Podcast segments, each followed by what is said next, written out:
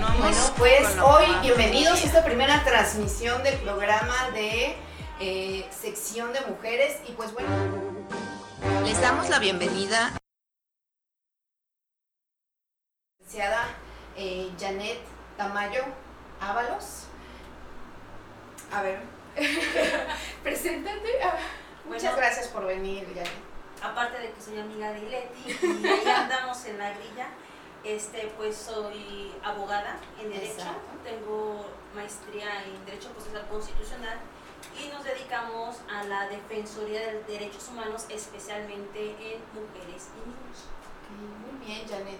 Así es, defensora feminista. Feministas. Y bueno, pues el día de hoy vamos a estar hablando de un tema que es la violencia naturalizada, los micromachismos, Janet. tremendos micromachismos. Sí, que tenemos- estructura machista y social. Exacto, que, que fíjate que es algo muy curioso, pero generalmente no nos damos cuenta en que, que caemos en eso. Es, está algo tan naturalizado la violencia machista que realmente lo podemos hacer tanto hombres como mujeres. Y bueno, la idea es que el público conozca qué son los micromachismos. ¿Qué nos podrías decir? Bueno, los micromachismos son representaciones simbólicas. Estas representaciones forman parte de la estructura social. México, como saben, somos un país, un estado que se conforma por una estructura social que se basa en símbolos falocéntricos que de forma sutil conforman actitudes machistas.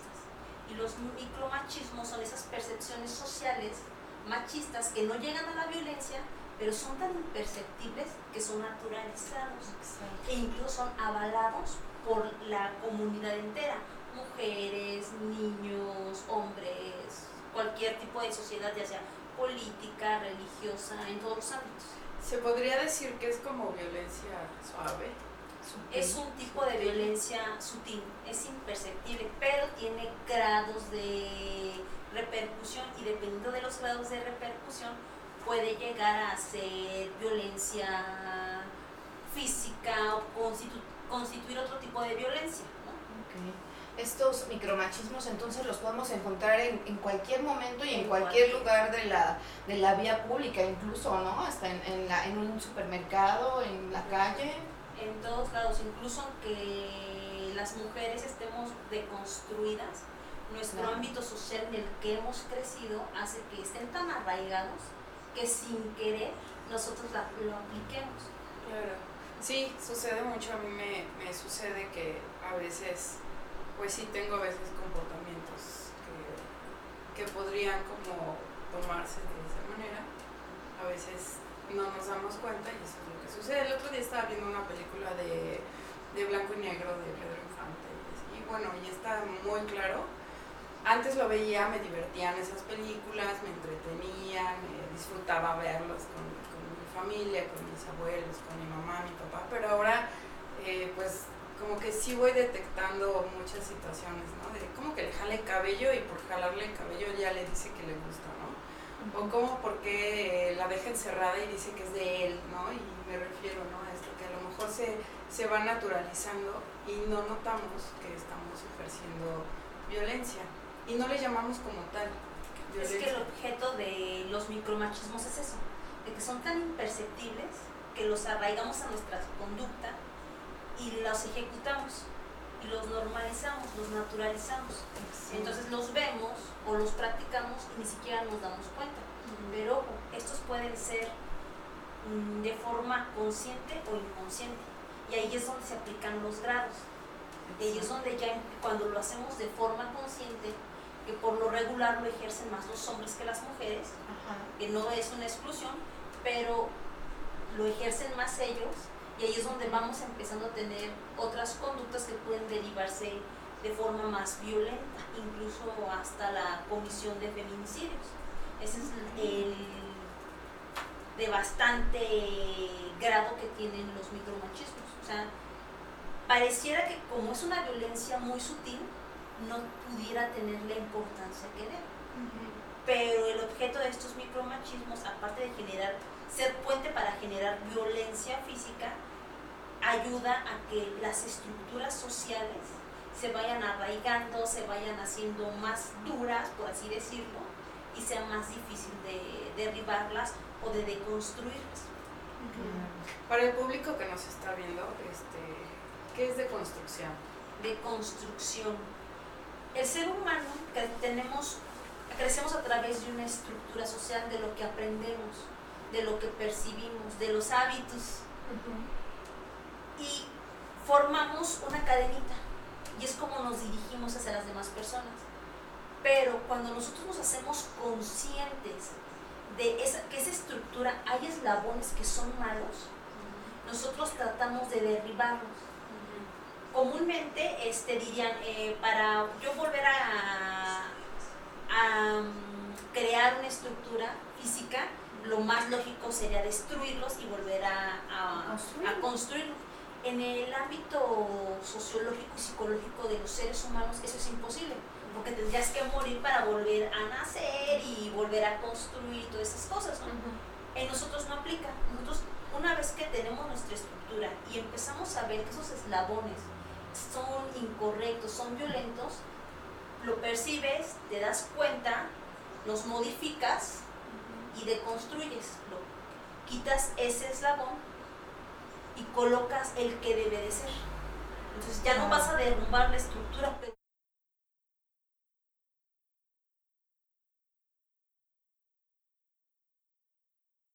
Tocaste otro, mm, otro, otra palabra y dijiste falocéntrico. falocéntrico. Desafortunadamente todas nuestras relaciones giran alrededor del miembro viril, el pene. Y estas conductas se deben precisamente a que le damos, la sociedad le da mucho poder al órgano sexual de un hombre. Por eso el hombre va a ejercer siempre ámbitos de poder por encima de las necesidades de las mujeres, pero también nosotras, como nos acostumbraron a que ese poder, a que ese hombre, ese macho, es el que nos protege por tener algo viril, algo que no tenemos nosotros, vamos a estar eh, buscando tener la balas, a ser avaladas por, esa, Claro. por ese hombre, ese poder, ese macho, pero también nuestras relaciones sexoafectivas o nuestras relaciones filiales van a circundar en ese entorno. Por eso es en una. En una, con- en una construcción de dominación. Exacto. Por, por tener falo, Ajá. pene, por ser hombres, pues. No es por Es- ser hombre, es por sentir que ese hombre nos puede reconocer, pero también a través de esa relación falocéntrica, nosotras podemos sentir amadas o gozar de, Claro. porque de hecho nuestras relaciones son tan, son tan cuadradas y son tan inhibidas que incluso hasta nuestra relación sexual este, gira en torno a contextos de romanticismo. Claro. Entonces, ¿qué es lo que hacen las, la mayoría de las mujeres cuando no perciben eso, cuando no tienen esa libertad sexual? Empiezan a tener a su lado competidoras que luchan por tener esa relación sexoafectiva, que más que darle una connotación sexual o sexoafectiva, solamente es filial, pero implícitamente ya trae esa connotación sexual, aunque la propia persona que la ejecuta no la perciba o no se dé cuenta. Por eso es una situación falocéntrica. Ok.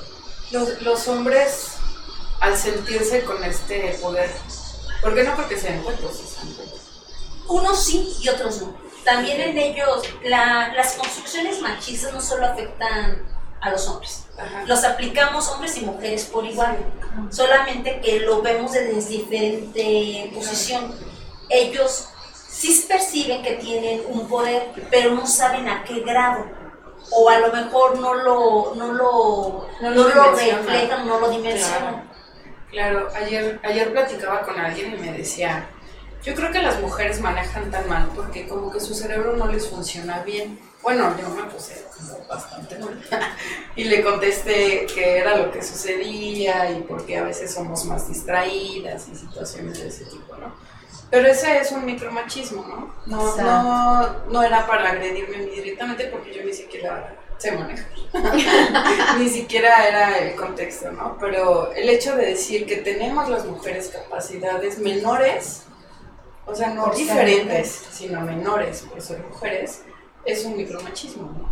Exacto, porque al fin y al cabo los dos, tanto mujeres como hombres, tenemos las mismas capacidades, no estamos disminuidas y al contrario, nosotros las mujeres tenemos un poquito más de capacidad de ejercer más cosas que un hombre.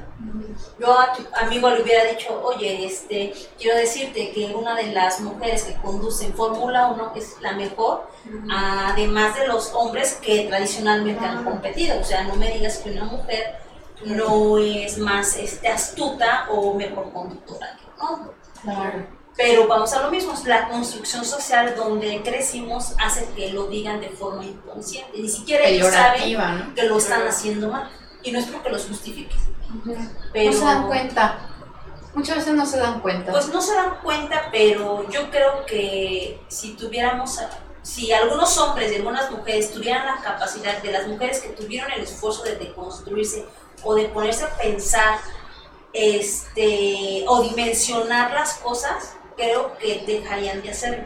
Porque no es cuestión de, bueno, yo crecí en esa sociedad, la cuestión es de ser empático, ponerse en el lugar de la otra persona y decir, oye, sí es cierto, yo estoy diciendo una barra basada, ¿no? O sea, no tengo por qué decir eso. Pues ahí es donde empieza el trabajo de construcción, simplemente darte cuenta. Claro. Yo ahí creo que tiene que ver con, con espacios de hombres para hombres por hombres. Sí creo que, que, que estamos haciendo las mujeres suficiente con deconstruirme a mí. Por impacto, él a lo mejor, o mi compañero, o la gente con la que me rodea, se va a deconstruir. Claro. Me gusta más utilizar el término desmontar, que es quitar y construir, ¿no? Pero em, como que decirle a él, este, ay, no digas eso, las mujeres, bla, bla, bla, bla. Ay, no hagas eso, las mujeres, bla, bla, bla. Oye, ya te diste cuenta que estás siendo, este, violento, ya te estás dando cuenta que los celos son violencia y así como que sí, bueno, a mí me da flojera, es como, pues que ellos generen sus espacios. He encontrado espacios, en Querétaro hay pocos espacios, pero sí hay espacios ojalá tengamos la oportunidad de tener invitados que, que hagan ese trabajo. Pero creo que también ya los hombres tendrían que, que no estar Generar como esos espacios. generar esos espacios, ¿no? A lo mejor no saben cómo, digo, las mujeres tampoco a veces no sabemos cómo, pero los generamos. Que empiecen a generar esos espacios y empiecen a deshacerse o empiecen a visualizar o darse cuenta de, de lo que están diciendo, ¿no? Sí tenemos que ver nosotras, pero no como explicarles todo. Es que yo creo que va a ser difícil. Nuestras relaciones, vivimos una relación de poder. La, la persona que va a estar arriba, que va a estar ejerciendo el poder, es muy difícil que vaya a ceder espacios o que vaya a ceder esa cuota, aunque sea Ah. mínima de poder. Claro. Entonces también creo que nosotras como personas que ya estamos avanzando nuestra deconstrucción, no está mal que nosotros, nosotros también les expliquemos o los induzcamos. Obvio, también habrá quien no, no quiera, pero pues en ti ya no quedó. Claro. Pero creo que también es válido ayudarlos a decir, oye, sabes que esto está mal, está mal por esto. O sea, no te quiero feminizar, ¿no? O feminizar Claro. Pero sí quiero que seas consciente porque cuando estás conmigo a mí me ejerces violencia o me incomodas no me gusta estar con una persona que está haciendo este tipo de, de cosas, a mí me incomoda. Claro, y, y bueno, de hecho, este, este- estos espacios, este tipo de espacios, pues precisamente nos permite compartir con la gente pues todo este proceso de deconstrucción, ¿no? Que a lo mejor nosotras que estamos como más inmersas en este ambiente de, pues, del feminismo o de los derechos humanos, pues sí es importante estos, este tipo de espacios para compartir a la gente pues estos saberes y por, porque de alguna forma pues tenemos que ir entrándole, ¿no? no podemos ser como indiferentes a, a decir, bueno, yo ya sé qué es, qué significa, que vaya aprendiendo solo, ¿no? Digo, sí creo que es importante pues ir de la mano. Pero bueno, para la gente que nos está sintonizando, es importante, vamos a, comentar, estamos en la sección de la Real Academia del Patriarcado y estamos hablando de micromachismos con la licenciada Janet Tamayo, Tamayo Ábalos y con Cosette y una servidora Leti Jiménez. Y pues bueno, ¿qué les parece si hablamos de ejemplos de micromachismos, porque ya hablamos de qué son, desde qué es el proceso de, de, sí, por qué son, pero para aquí estamos rodeados de, de hombres y hemos de, hemos de decirlo, somos este, también muy afortunados porque aquí hay en el foro puros hombres. y entonces... Arriba la testosterona. Exacto. machismo. puro, puro machismo. y entonces es importante explicarle al público y, los mismos chicos que están aquí qué son esos micromachismos, como qué ejemplos podemos encontrar en el día a día. Pues mira, los más comunes se dan en el ambiente familiar. ¿Cuántos de los que no tienen hijos, en especial niñas, le dicen a su niña, ¿no? Este, oye, pon la mesa porque ya va a llegar tu papá y tus hermanos. Caliéntales. Caliéntales. Sírveles.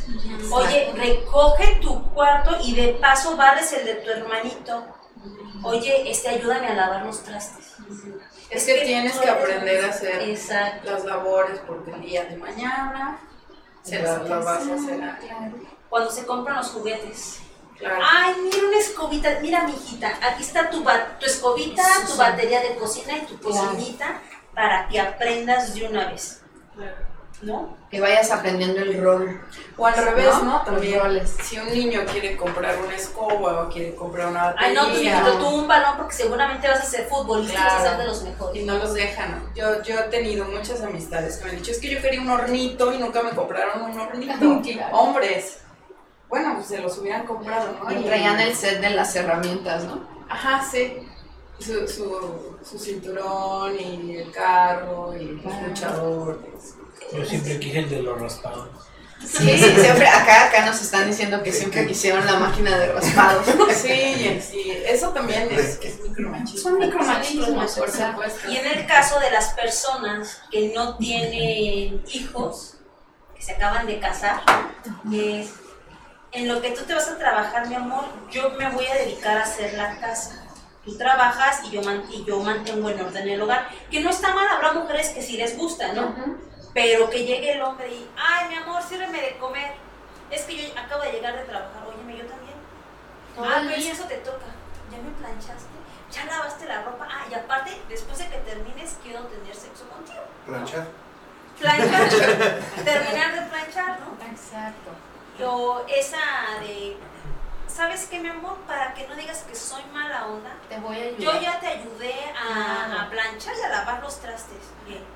Son tareas que son compartidas. Claro, porque además... No ayudas, tú ejecutas tu responsabilidad. Exacto. En el caso incluso de la crianza de los hijos, ¿no? Pues también es, es la crianza debe ser compartida, porque eh, la responsabilidad es de los dos, no nada más de una.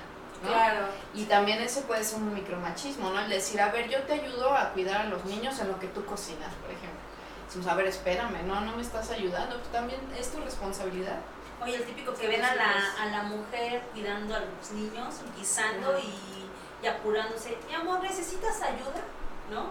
Claro. Y obvio que necesitas ayuda, ves que se me está quemando la olla de los frijoles y el niño está llorando y ¿cómo me pides? De, ¿Quieres que te ayude? O sea, ahí esa evasión de la responsabilidad y atribuírsela a la persona, a la mujer, es un micromachismo.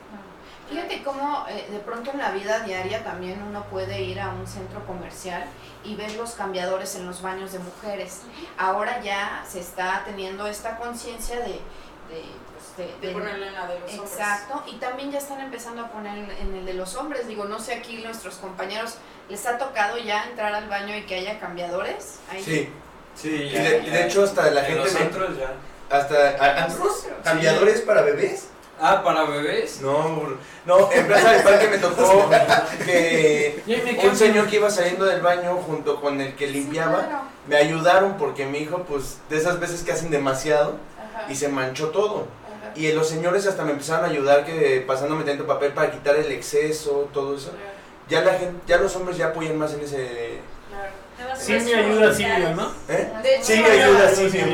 Era eh, un micromachismo también es aplaudirle al hombre que hace eso es como, ah, wow, está cambiando los pañales y la aplauden. Uh. Cuando nosotros lo hemos hecho toda la vida y también ese es un micromachismo, aplaudirle a ellos por lo que les tocaba hacer desde un principio y ya quieren que, que les pongamos ahí un nicho y que les digamos, sí, muchas gracias por lavar los trastes y gracias a eso todo el mes vas a tener sexo. No, o sea, ya te tocaba lavar los trastes, ¿no? Porque tú comiste con. A ver, a ver, lavar los trastes y sexo, ¿o qué? no, yo, yo, creo que es, algo que va. ¿En qué se al, al, al, humano le gusta que le, di, que le aplaudan las cosas que hace bien. Entonces, no digo que sea hombre o mujer, sino en general nos gusta que nos digan, oye, lo hiciste bien, la palmadita de bien hecho. Entonces, si en ese momento nos dicen, oye, muchas gracias, lo hiciste, le cambiaste bien el pañal o algo así, pero si en cambio me dicen nada más, oye, es que este, le cambiaste mal el pañal, se lo dejaste mal, y en vez de decir, oye, hay que dejárselo así, pues me quitan las ganas de seguir haciéndolo. Pero es que sabes que hay una diferencia, porque a ustedes los hombres sí se les aplaude, es como un logro, pero a la mujer se le invisibiliza tanto que ella pues sí es tu deber. Es como era, ah, te, tocaba, ¿no? Pero yo creo que depende de la educación del, del es hombre. Que también depende, perdón, depende del contexto. Porque en lo que ustedes están hablando es obvio, se le aplaude al hombre, porque, ay, cambió un pañal, ¿no? O sea, lo que dijeron ahorita, Chango, ¿cómo dijiste? Simio, simio, ayuda a simio, y simio le aplaudía al simio, ¿no? Pero en otros contextos, en el contexto, yo, yo lo vivo muy personalmente en el contexto del, del rescate, del rescatismo. Este, a la mujer se le aplaude mucho. Es un gran mérito que una mujer se meta y saque un tanque de gas prendido.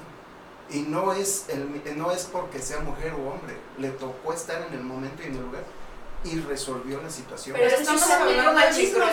Pero, no, pero fíjate que es lo mismo, porque ahí no, es, ¿no? es aplaudirle a la mujer por el hecho de que lo hizo como su par. Ahí es de, ya viste, fue una mujer. No. Bravo, claro. Sí, pero, pero, a lo que yo voy es que hizo algo de ¿Ya viste? Lo hizo un hombre. Hizo algo de hombres, claro. existen los micro, yo quiero preguntar, ¿existen los micro, los microfeminismos? Porque también es por Es que es lo mismo, te voy a decir por qué. La mujer está tan invisibilizada que todo gira, como lo dijimos ahorita, en asuntos falocéntricos. La mujer, tan como el hombre, aplican micromachismos. Las conductas que a lo mejor parecieran que van en contra del hombre, también son machistas, porque las mujeres nacimos en un sistema patriarcal donde nosotras, por tener el reconocimiento de un hombre, hacemos lo mismo que un hombre y se las aplican a ustedes igual como si fueran un hombre. Por eso no podría ser femimachismo micro, o microfeminismo. O sea, a final de cuentas es, es, el mismo término en ambos casos. No, en, en realidad ni siquiera existe el término micro, microfeminismo. Igualdad, queremos igualdad. Es, es, micromachismo finalmente, eh, ya sea que lo actúe o sí, lo, lo lleve a cabo tanto la mujer como el hombre, ¿no? Porque incluso Ay, voy para allá. Incluso está esta parte. ¿Qué pasa cuando una chica sale noche y dices, pues, pues te lo andas buscando, ¿no? O sea, eso ya también anda, ahí hay un, hay un micromachismo pero también, este, bueno, a ver, acá quieren comentar, querían comentar eh, el público. Aquí comentábamos nosotros eh, y sale un verso que pues es, es, muy de México, ¿no? México es el país 100% machista donde se hace lo que diga la jefa. Exacto. O sea, a ver, ¿cómo está micromachismo? Ah, yo, yo, yo, yo, vengo, yo, vengo, les voy a explicar eso. Sí, claro. Yo vengo de dos núcleos donde, por ejemplo, mi mamá es, es, es este, la jefa de familia porque se divorció de mi papá desde que yo tenía nueve años. Entonces ella fue la cabeza de, de la casa. y por el, por el lado contrario, con la que es este mi, mi ex suegra, ella es también de familia matriarcal, donde es, se hace lo que diga la mujer. ¿Sí? Entonces... Yo pues tengo una explicación muy clara. El sistema patriarcal lo que hace es que giremos alrededor sí de lo que han ejercido el poder los hombres y que una mujer sea la dominante en su casa y se tenga que hacer cargo de su casa, es porque hay una ausencia de hombre y es lo mismo, ¿sí? No lo está haciendo porque el sistema se volvió matriarcal, es porque no le queda de otra, porque no hay una pareja que le esté ayudando, porque no hay un sistema que le esté ayudando.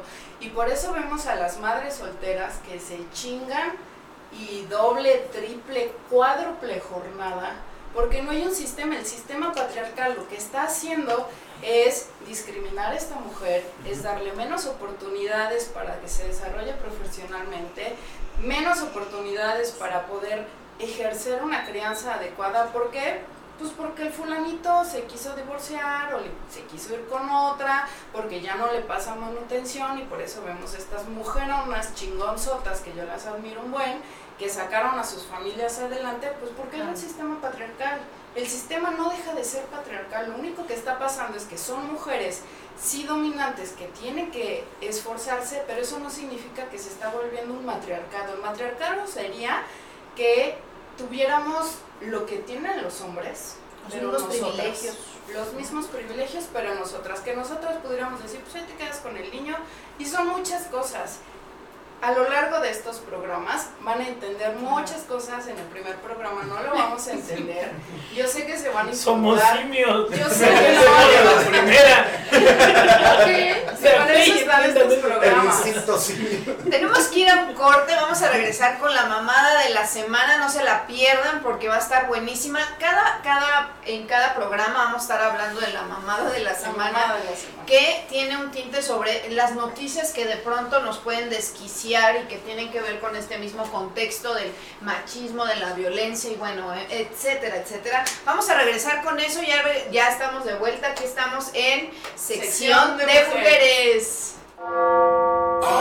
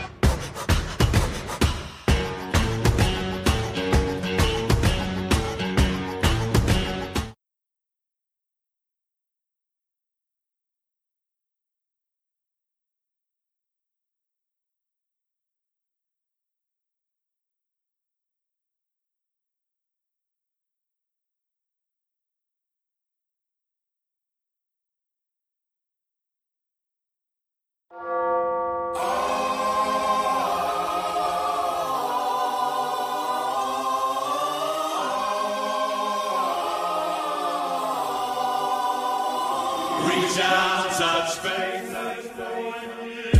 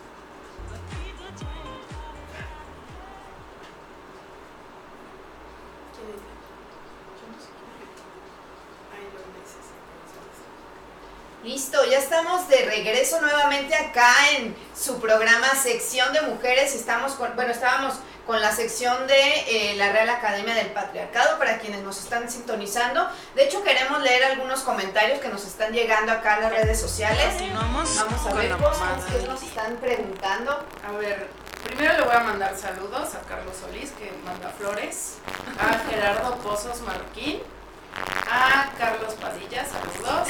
Otra vez Carlos Solís. es nuestro fan. y últimos chuchultecos, también saludo. Y Antonio Luna, que es nuestro diseñador. Ah, que se puso a hacer por todas partes. Gracias, muchísimas gracias.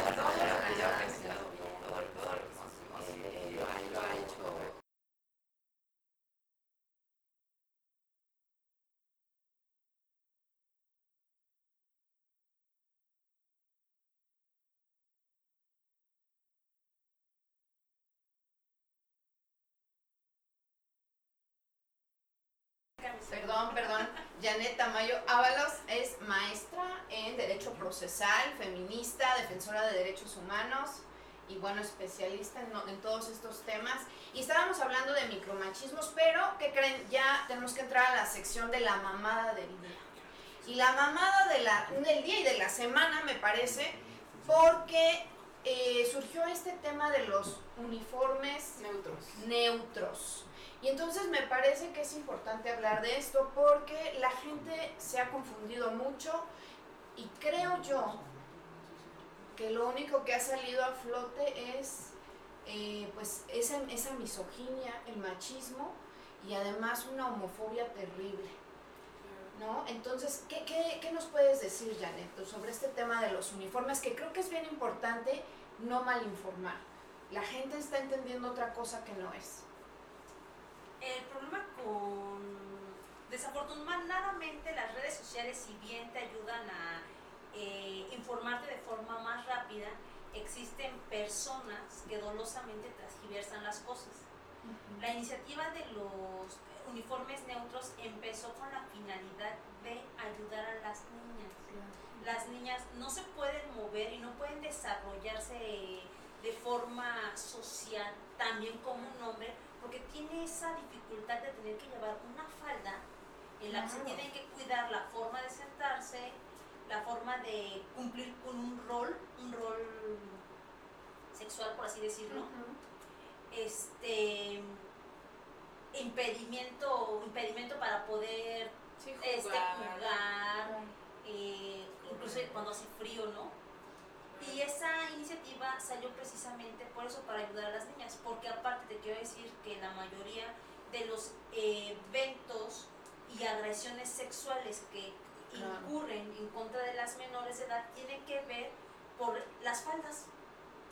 ¿Cuántas veces no hemos este, visto o escuchado que hay tipos que las este, nalguean o las acosan, les este, toman fotografías o incluso pornografía donde los hombres estimulan viendo a niñas que usan uniforme. Claro. Y esa iniciativa de los uniformes neutros se hizo con el afán de primero descategorizar, derribar estereotipos que tienen que impactan en las mujeres, pero aparte por ser amable con una niña para que ella pueda desarrollarse. A lo mejor a la niña le va a gustar usar su falda, pero hay niñas que no. Y esa, esa iniciativa, si contribuye a la igualdad para una menor, para una niña, pues es obvio que también tiene que migrar hacia un niño. Porque habrá niños que en su sexualidad o en la forma en la que él se autodetermina, pues a lo mejor va a querer usar su falda. Y no, por eso. Como que se Yo estaría feliz de que me, se me estuvieran oreando con una falda. ¿eh? Con este calor. en Australia hubo un caso similar este, las altas temperaturas allá están cañonas y muchos niños se quejaron de que era imposible que ellos pudieran este, estar a gusto por el pantalón que usaban en la escuela. Estos niños se rebelan y agarran faldas y se sorprenden de por qué esos niños llevan falda. Y decían los niños, es que hace demasiado calor, que yo siento que me estoy asando lo que me tenga que asar, ¿no? Este, no puedo más. O sea, la temperatura es tan alta que los niños estaban asfixiando del calor. Entonces ellos agarran y se ponen su falda. Y eso allá no fue considerado como que son homosexuales o van a cambiar su, rol sexual. la masculinidad es muy frágil claro, Claro, y es que aquí básicamente lo importante es esto, es el, el mantener o preservar la igualdad de derechos. ¿No? Esto es lo fundamental en esta propuesta que hubo en la Ciudad de México. Eh, más que imponer un cambio de vestimenta a los niños. Finalmente, sin, pues ellos pueden, van a seguir utilizando su pantalón. o sea, ¿por qué ¿eh? hacen tanto relajo de algo donde eh, finalmente aquí la igualdad de derechos va más enfocada hacia las niñas para que puedan precisamente cubrirse, moverse más fácilmente, hasta yo recuerdo, digo, ahorita hace mucho calor, pero en diciembre tienen que llevar falda y abajo el pantalón y las mallas, y, ¿no? Porque tienen que cumplir con ese estereotipo de uniformes y finalmente, pues eh, es bien importante también, la gente está confundiendo orientación sexual con identidad sexual. Lo que pasa es que si ustedes checaron en las redes sociales... Y no tiene nada que ver con la ropa. No, nada. Sí, pero si checaron en las redes sociales, esa desinformación salió incluso de los propios medios de comunicación. Claro. ¿No? Bueno, y al mexicano que no le gusta agarrarse Porque en ningún momento para sufrir y para exponer y para debatir y generar este No, pero ¿sabes qué? Más que eso es distorsionan, su realidad la distorsionan. Se sintieron agredidos si se dieron cuenta todo este torno en los derechos sexuales de los niños varones que de las que iban a ser beneficiadas con esa iniciativa. Y es lo mismo que siempre, es poner en el centro a los hombres. La, la, mamada de la semana es que, por ejemplo, la unión de padres de familia van a interponer unos amparos, así como hicieron para la educación sexual, que se evite en, los libros de texto. También quieren para hacer su... En la mamá es esa, ¿no? Que quieren poner hasta un amparo para evitar que, les cambien el pantalón. ¿Qué pasó? O sea, aquí, aquí volvemos. A ver. o sea, ahora yo estoy a favor en eso. O sea, aquí vuelven a como a dejar de lado a las niñas para tomar el rol del niño. Ay, pobre niño, va, a tener que ocupar Priorizando. O sea, ahí sí está mal priorizar. Eh, cuando el tema real de esta legislación era apoyar a las niñas, sin dejar de, o sea, a los niños no se les va a obligar a ponerse una falda, ¿no? Es como si a los hombres nos obligaran a poner una tanga. O sea, estaríamos cómodos. ¿Qué? Estaríamos cómodos. no todos. pero no todos. Pues, el leopardo. De, de, zanahoria. De, de, de, de zanahoria. De, de, de, platanito, güey. Salió lejón el elefante. bueno, pero esa es mi contribución a la mamada del día. Gracias. Gracias, gracias. A gracias al director. Muy bien. El director Garduño. Y pues bueno.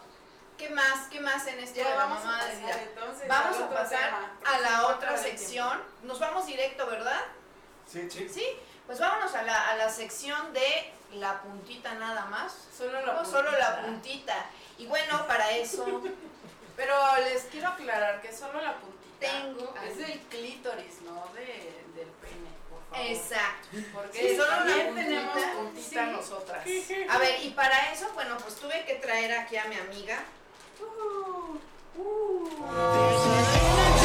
Esto fue Sección de Mujeres. Un placer orgásmico mm, haber llegado al final.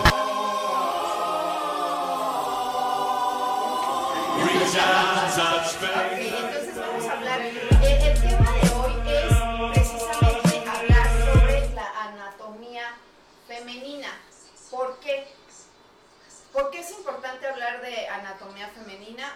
Porque finalmente estaba, estaba comentando con, con, Carlos acá antes de iniciar en, el programa, decíamos, desafortunadamente a lo largo de la historia, el hablar de, de, nuestras partes íntimas, ¿verdad? De nuestra vulva, de nuestra vagina, de todo nuestro aparato reproductor, era algo que no estaba bien visto. Socialmente nunca ha sido bien visto, ¿no? Eh, hablar de nuestras partes íntimas y entonces eh, era, incluso éramos obligadas pues a, cubrirlas, a taparlas, a no hablar de eso, a no tocar, Ni siquiera nombrarlas. Ni siquiera nombrarlas, a, a, pensar que incluso es algo feo, que huele feo, y entonces no te lo agarres porque además te van a salir pelos en la mano, ¿no? Entonces, fíjense que aquí lo importante, ahora bien, pero aparte, además, fíjense qué importante saber sobre anatomía femenina, porque de entrada decíamos, los primeros experiencias sexuales que tenemos en, pues en, la adolescencia, ahora están empezando muy chiquitos los, los jóvenes, los chavos, prácticamente pubertos, llegan a tener sus, sus primeras experiencias sexuales o llegan incluso al matrimonio sin conocer sus partes, sin conocer sus genitales. Realmente van, llegan y dicen, ¿y esto era todo? ¿Por qué? Porque ni siquiera saben ni conocen su propia anatomía y, llámese masculino y femenino, ¿eh? Aunque para los hombres pues es más fácil porque lo tienen expuesto. Exacto. saluden de vez en cuando y nosotras no. Exactamente. pero lo de nosotros es más, es un poco más complicado. ¿verdad? Sí, hay que acomodarse. Pero más divertido. Ah, sí. Eso sí. Pero los hombres también siempre lo reclaman cuando, ay, te está rascando aquello. O, ay, te está acomodando así el pantalón. Sí, es, que, es, que, luego sí pellizca, sí pellizca el, el boxer o el, o el, ¿cómo se llama? O el calzón, llega a pellizcar y pues duele. Y hay que, hay que acomodar. ¿No tiene que hacerle así? Ajá, y luego hay mujeres que dicen, ay, qué pinche puerco eres. Oye, no, espérame, pues me estaba molestando. Es como sacarse el calzón y que nadie se lo come. O cuando te sientas en el nido. Ah, como que nos hacen así en el vacío. Si no, nos hacemos esto así, pero eh, eh, ahí vamos al tema. Es que volvemos otra vez a la, al tipo de sociedad en la que crecemos. Para los hombres la libertad sexual es más, más abierta. La mujer está más reprimida a los sentimientos filiales, a, lo afectivo. La mujer no tiene esa condición en este sistema de expresarse sexualmente, de autoexplorarse o de ver común la sexualidad. Los hombres sí la pueden ver porque ellos son sexuales, ellos pueden este, tener relaciones sexuales abiertas y ellos siempre van a tener ganas de tener sexo. Las mujeres no, estamos relegadas en la sociedad a solamente ser procuradoras de amor, procuradoras de la ajá, los cuidados este, de los niños, de los padres, pero nunca nos han enseñado a que nosotros también tenemos esa libertad sexual. Libertad, libertad sexual, de exploración, al placer. Digamos que la finalidad, pues acá, con, esto, eh, con esta sección, pues sí va a ser el orgasmo, ¿no? Llegar a esa finalidad, a la autonomía principalmente. Y pues bueno, para eso es importante entonces que conozcamos, porque muchas veces hablamos y dicen, ay, la vagina, y la vagina, y la vagina. ¿Y qué creen? Que no se llama Que no vagina. se llama vagina. Y ya desde ahí estamos mal. Lo de acá adentro sí, pero estamos. Ya desde ahí estamos mal, porque entonces estamos visualizando, ¿no? En tener el encuentro sexual me engañaron toda la vida. Eh, ve, o sea, ve, exactamente. Uno viene visualizando ese encuentro sexual y el orgasmo y todo, pero resulta que no sabes ni dónde está el clítoris. ¿no? Y, luego por andan por acá. Pero si de ahí no es, ¿no? Entonces Más arriba es importante, entonces bueno, pues digamos este es el monte de Venus, ¿verdad? que está el vello púbico. El vello púbico, entonces está el monte de Venus. Y bueno, pues aquí, como pueden ver, estos serían los labios mayores, que ahí están glándulas, glándulas, perdón, sudoríparas y sebáceas, y está generalmente cubierto de vello, pero después aquí hay un canal que se le llama hendidura de... Oh, se me fue el nombre. Es, es el, la hendidura labial, ¿no? Y entonces, bueno, vienen aquí los labios menores. ¿Sí? Que son diferentes. A ver, chicos, pongan atención porque va a haber examen. Y entonces, bueno. y entonces, bueno, pues estos son los labios menores, donde se juntan los labios menores, está el clítoris, que el clítoris es un órgano eréctil similar a lo que sería pues el pene en el hombre. No es un pene chiquito, no es como un pene. No, es el no. clítoris. Es el clítoris. Exacto.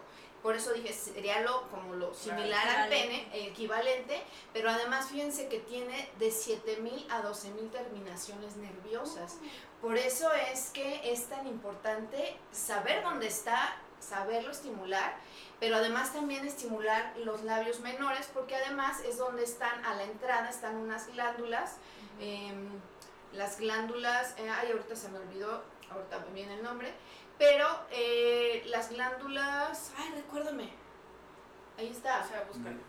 Está el diccionario, porque tenemos diccionario y todo. Entonces, bueno, están las glándulas de, ay, ahorita se me olvidó.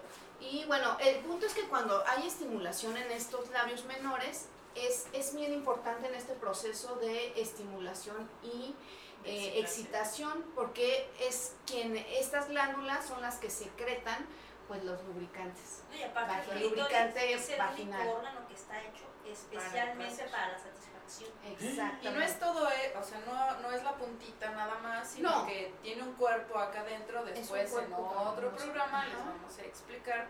Por eso es importante no solo estimular aquí, por favor, compas, Exacto. no solo estimulen aquí, aquí, porque luego nada más están aquí Sí. y lastiman, sino claro. En todo esto también, porque esto se, se hincha, se llena de sangre, Exacto. esto hace que esta cavidad se apriete y entonces hasta ustedes sienten más rico. Exactamente, y entonces les decía, bueno, estas, estas glándulas, eh, pues es lo que va a hacer que a generar que el encuentro sexual sea placentero, ¿sí?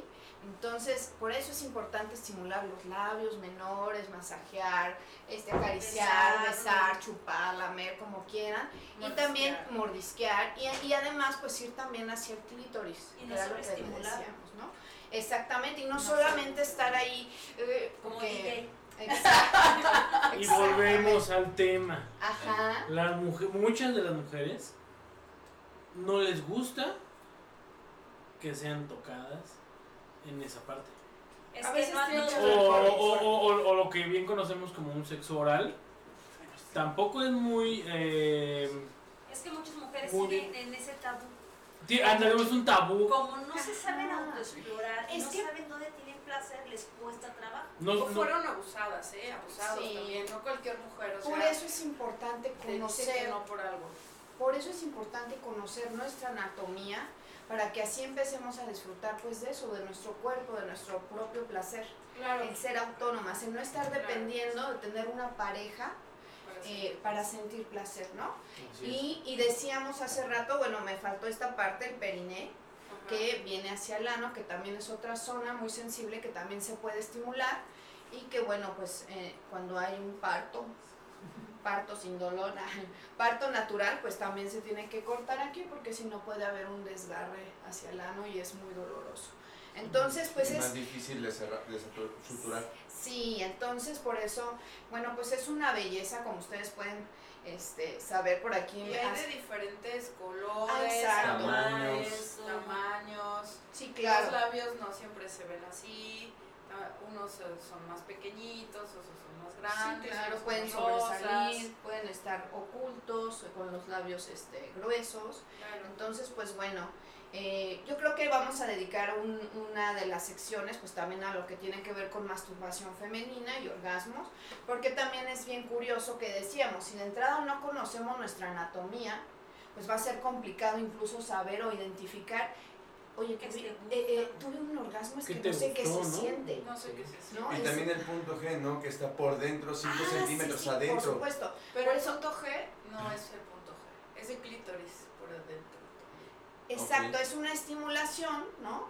Interno. Que por eso decía, vamos a dedicar una sección especial para ver lo que es la, eh, pues es cómo se debe eh, eh, em, estimular para poder llegar a ese, a ese orgasmo, porque hay, hay de hasta 10 diferentes tipos de orgasmo y entonces vamos a ir aprendiendo. ¿Qué les parece? Yo nomás tengo Muy uno. bien.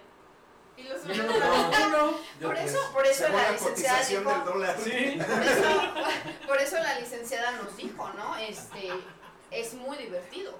Sí, ¿no? Cuando conoces tu cuerpo es más fácil, ¿no? Es más fácil llegar, porque pues también me decían, ¿no? Al, al iniciar el programa, no le podemos dejar todas las, toda la chamba a ellos o a ellas, ¿no? Este, o la responsabilidad de mi placer, de mi orgasmo a, a ellos. O sea, yo también tengo que estar pues obviamente dispuesta, abierta, pero sobre todo conocerme, porque si yo no sé dónde me gusta, dónde siento más rico, pues no le voy a poder decir al otro, no voy a poder hacerlo por mí tampoco. Que nuestro placer no dependa de un hombre. Exacto, por, ahí dicen que el, orgasmo es de quien lo trabaja, ¿no? También, entonces... Pero también que le echen ganitas. Luego ah, bueno, sí. es que tú no le echaste ganas. No, güey, es que no le echaste ganas. Pero eso viene de ambos lados, ¿no? O sea, echarle ganas es de ambos lados. no nada más de acá, del pobre hombre acá. Sí, luego quieren que el barco zarpe cuando no remanellas, ¿no? Exactamente. definitivamente por eso todo lo que pasa, claro, claro, claro, la reciprocidad, todo, yo, yo, lo he dicho siempre, ¿no? Todo lo que pasa en una pareja es responsabilidad de dos. Entonces, pues bueno. Yo le quiero de, los dedos. ¿Cómo andamos de tiempo? Dedos. cinco minutos, cinco, minutos. Yo le quiero dejar una tarea a las mujeres. Mujeres que nos están viendo, por favor, exploren sus vulvas. Vean. Si no se atreven todavía a verlas, a acomodarse en un lugar iluminado y a ponerse un espejo frente a su vulva y explorarla, tóquenla, por lo menos tóquenla y sepan el grosor de sus labios, si están más grandes, si están muy cortos. Todas las vulvas son diferentes y todas son hermosas. Punto. Lo que pasa es que nos han enseñado a que eh, pues son antihigiénicas, pero es un lugar que siempre va a estar húmedo. Y por lo tanto necesita más higiene, pero no son feas, no son malas, no apestan y si encuentran un olorcillo peculiar que no es natural a lo largo de todo el mes, vayan con su ginecólogo o ginecóloga porque seguramente tienen una infección o hongos que es también muy natural, que puede dar hasta porque atrás en el baño, porque en estos en esta temporada de calor sudamos mucho y curiosamente los, los diseñadores de ropa interior, aunque están muy bonitas, pues no son transpirables, nos suda eh, la vulva y con los vellos y con el calor y luego nos sentamos y bueno, se hace un hongo allá abajo. Y es normal, no pasa nada. También, también tal como el, el, decir que los hombres eh, apoyen a sus parejas, a sus novias, esposas, a que se exploren. Yo, por ejemplo, a una expareja, este... Yo exploraba. No, no, yo, yo, le decía que como sea, que se necesitaba conocer, porque si ella no se conocía, ¿cómo me iba a poder decir qué le gustaba y qué no le gustaba? Porque no todas las mujeres les gusta lo mismo. Exacto, somos diferentes. Exactamente, entonces podemos, si a la mujer le da pena, la pareja, ya estando en intimidad, puede apoyarle. Yo, por ejemplo, decía, yo no quiero que, para mí tener eh, sexo es tener, coger, llegar y no me importa la, la otra persona. Pero si estoy contigo, estoy eh, haciendo el amor, ¿sí? yo quiero que también tú llegues. Entonces, ¿qué es más fácil? Que primero llegue la mujer y después el hombre. Entonces, era lo que decía, ¿sabes qué? Vamos a hacer esto, vamos a apoyarnos entre los dos para que también llegues tú, no nada más yo. Y eso es lo que debemos hacer también los hombres con nuestras parejas. Claro, naturalizar el cuerpo, naturalizarlo porque pues sí, de entrada, este, no, no me gusta que me vean. Bueno, hay parejas que no les gusta o que las vean desnudas, ¿no? O desnudos. o incluso ni siquiera hablan del tema, pero aparte también hay quien, por ejemplo, al, tener relaciones sexuales, pues con luz apagada totalmente, ¿no? A medias luces. Y, eso normalito, ¿no? Sí, exactamente. Entonces, bueno, se nos termina el tiempo. Proceso, no se preocupe.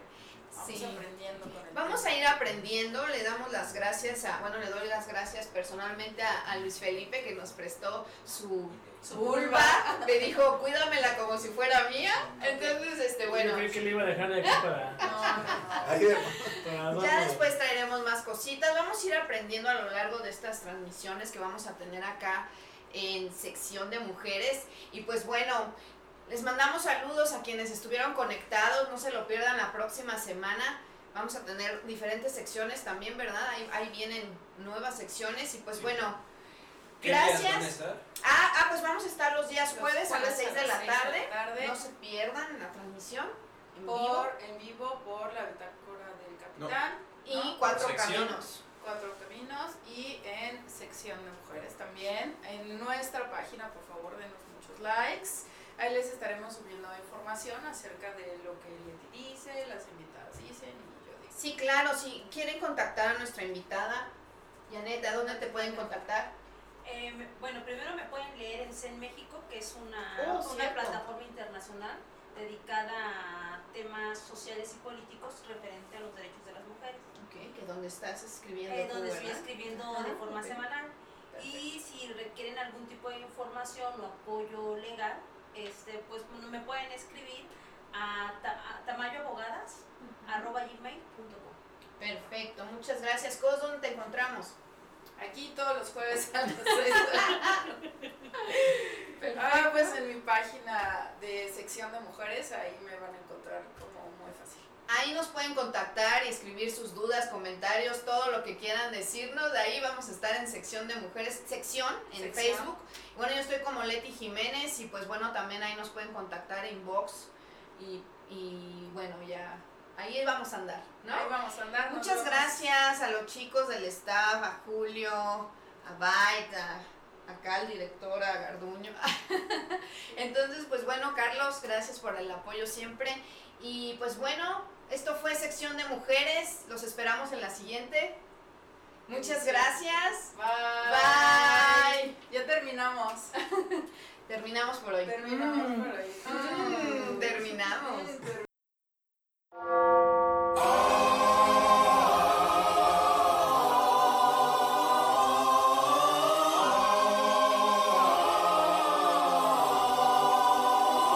Reach out, touch faith.